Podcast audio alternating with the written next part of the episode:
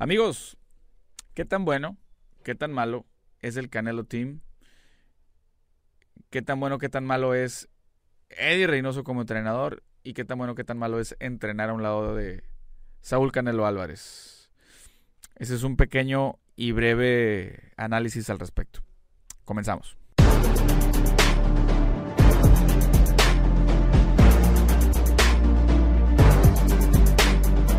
Amigos, a ver, eh, creo que se, se, ha desvirtuado un poco las cosas porque, digo, si no vieron el post-análisis que se hizo de, de la pelea de Oscar Valdés contra Shakur Stevenson, donde Oscar Valdés perdió su invicto y su campeonato contra Shakur, vayan y véanlo.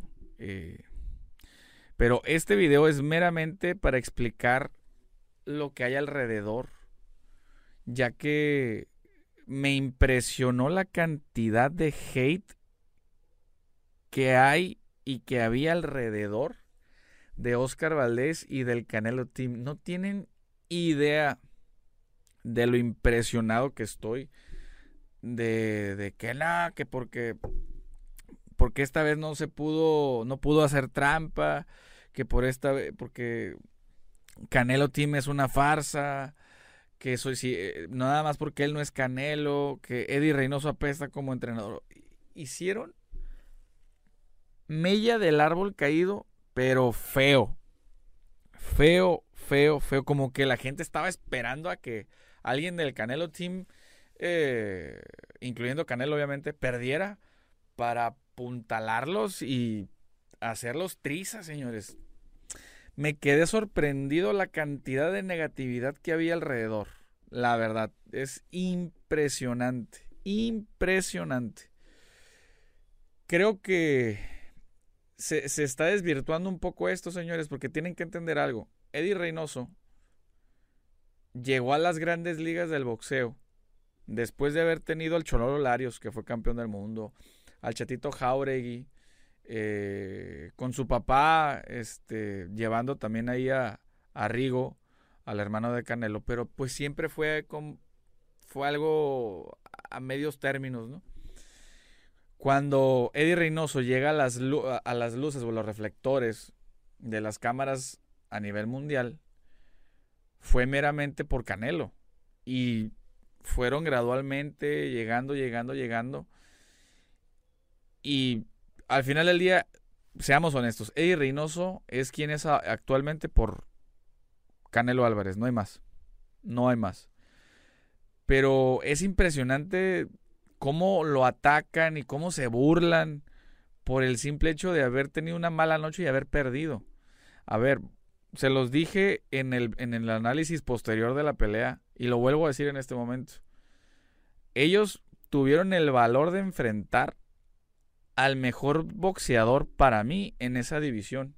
Lo hicieron, arriesgaron su campeonato, arriesgaron el invicto, perdieron, iban en contra de todos los pronósticos y perdieron. ¿Qué hay de malo en eso? No hay absolutamente nada de malo.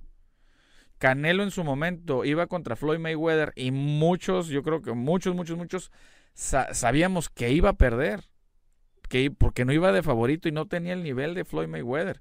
Obviamente, con el tema de la promoción y todo eso, pues hay mucha gente que empieza a decir, oye, ¿y si realmente Canelo le puede quitar el invicto y puede destronar a Floyd Mayweather después de tanta grandeza, no iba a pasar.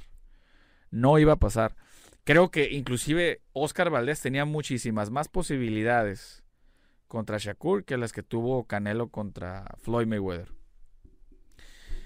Es un ejemplo tal cual, eh, un tipo de analogía que le estoy tratando de dar, porque creo que no es justo y no, no, no se vale. Está bien, si no nos cae bien un entrenador o no nos cae bien un peleador, adelante, se vale. Pero como esperar el momento para en cuanto en cuanto pierden dejarle caer toda la toda esa ira, todo, todo ese coraje, que tenían en contra, digo, wow, wow, wow, es increíble también los, los la cantidad de comentarios de hate que había para Eddie Reynoso. Hasta Saúl salió rozando también por ahí. Y fue, fue la verdad este, impresionante. Y la, yo lo que les puedo decir de lo que a mí me consta es de que Oscar Valdés es un muchacho bien dedicado. Bien, bien dedicado. De las par de ocasiones que me ha tocado ir ahí a algún entrenamiento de Saúl. Oscar Valdés siempre estaba ahí. Y en, creo en una o dos ocasiones de esas eh, ni siquiera tenía pelea en puerta. Él estaba peleando, él estaba entrenando porque siempre ha sido muy disciplinado. Siempre ha sido muy disciplinado. Es un chamaco muy constante. Y creo que no se vale. No se, no se vale tanto. Tanto hate que le tiran. Si bien es cierto, fue una mala. Un error del campamento. Del, por el tema del diurético y todo eso. Que si fue legal, que si no fue ilegal. O sea. Eh, yo ahí no meto las manos al fuego por nadie porque al final del día es algo ilegal y no está bien. Pero estoy segurito que no que no no no era por ahí, no era para hacer trampa, o fue algo quizás un accidente, no lo sé, no no.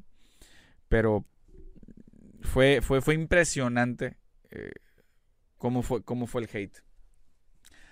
Ahora, ¿qué tan bueno y qué tan malo es Canelo Team, Eddie Reynoso como equipo que no sea Canelo Álvarez.